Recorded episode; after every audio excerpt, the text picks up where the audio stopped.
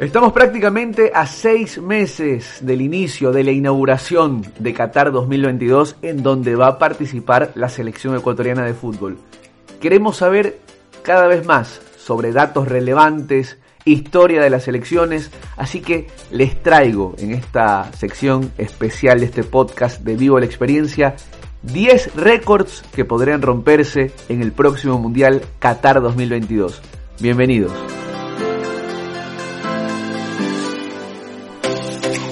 Primer récord que podría romperse en Qatar 2022. Es sabido por todos que Brasil ha participado en todos los mundiales, pero no es el equipo que más partidos ha jugado. Está empatado con Alemania, que también ha disputado buena cantidad de torneos. Lo cierto es que tanto Brasil como Alemania tienen 109 partidos disputados en mundiales. Esto quiere decir que el que llegue más lejos se va a quedar en este mundial con el récord de mayor cantidad de partidos disputados.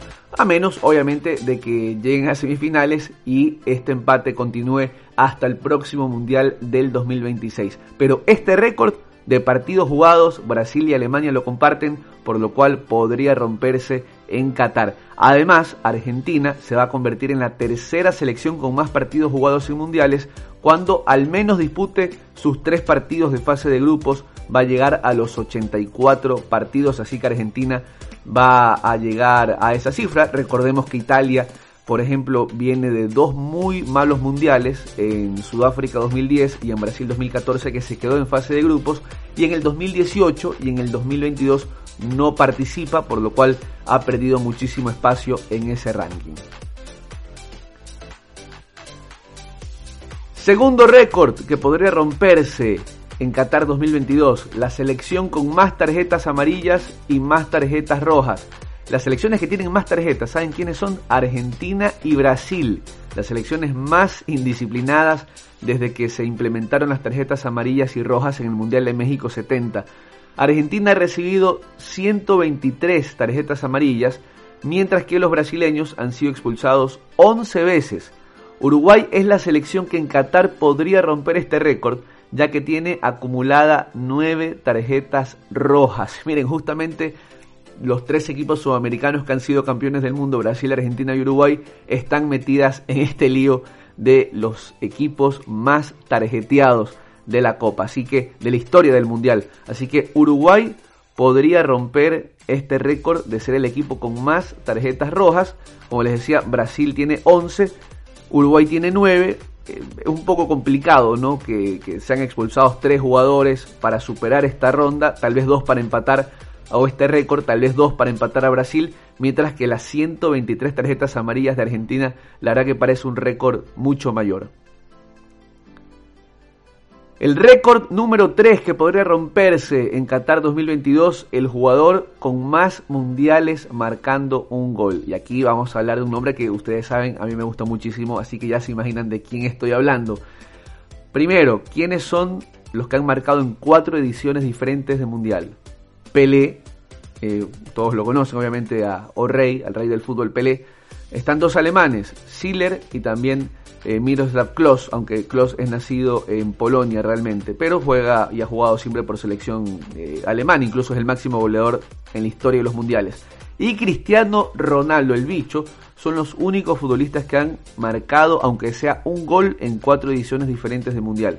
En Qatar 2022, donde va a participar Cristiano Ronaldo, y que probablemente sea el último mundial, digo, tiene 37, Cristiano ya, sí, no, no, no creo que llegue a otro mundial, Cristiano Ronaldo podría convertirse en el único jugador, en el primer jugador más bien en anotar en cinco mundiales distintos. ¿Lo logrará el bicho? Pongo las pizzas a que sí, con quien sea, apostemos. El bicho va a lograr ser el primer jugador en anotar en cinco mundiales distintos. Participando desde Alemania 2006, ¿se acuerdan? Jovencito, disputando el premio de mejor jugador juvenil con Antonio Valencia a propósito. Récord número 4. Y hablando de Ecuador, podría ser también, ojalá soñemos un poco, como decía Chicharito, imaginemos cosas chingonas. Diríamos nosotros, imaginemos cosas bacanes, ¿no? Imaginemos cosas chéveres. Podría ser, ojalá, el mejor mundial para Ecuador. Recordemos que la mejor participación para Ecuador se dio en Alemania 2006, en donde llegó Ecuador hasta los octavos de final en un grupo en donde estaba con Alemania, Polonia y Costa Rica. Eliminamos a los polacos y a los ticos. Llegó Ecuador a los octavos de final, en donde fue derrotado por la selección de Inglaterra con aquel golazo en Stuttgart de David Beckham. Así que, según la FIFA, Ecuador terminó en el puesto 12 de 38 en dicho mundial. Para romper este récord, la selección ecuatoriana debería clasificar a cuartos de final y así ubicarse entre las 8 mejores del mundo. Fuerza para la tri. El récord número 5. Miren este récord, ¿saben? La selección con más derrotas. Es México. México tiene la infame distinción de ser la selección con más derrotas en la historia de los mundiales. Tiene 27 encuentros perdidos.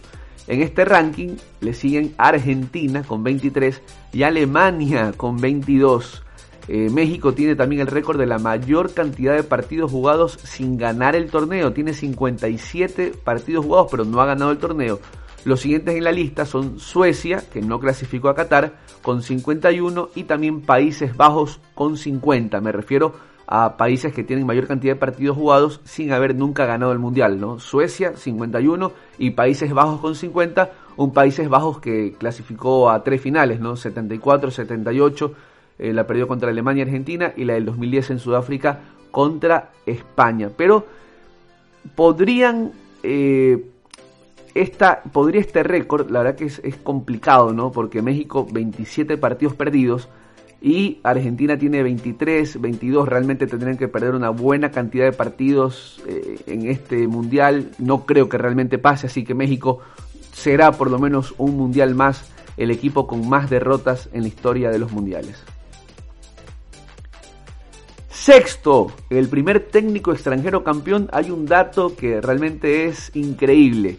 Nunca en las 21 ediciones de los mundiales un director técnico se consagró campeón con un director técnico extranjero. Nunca un equipo, nunca un equipo, quise decir, nunca un equipo se consagró campeón con un director técnico extranjero. Es decir, piensen ustedes, siempre que, por ejemplo, España fue campeón con técnico español, los cinco títulos de Brasil fueron con técnicos brasileños y así, siempre técnicos del país campeón, nunca un técnico extranjero, como por ejemplo lo tiene Ecuador con Gustavo Alfaro, pero bueno, seamos realistas, Ecuador no es candidato a ganar el Mundial.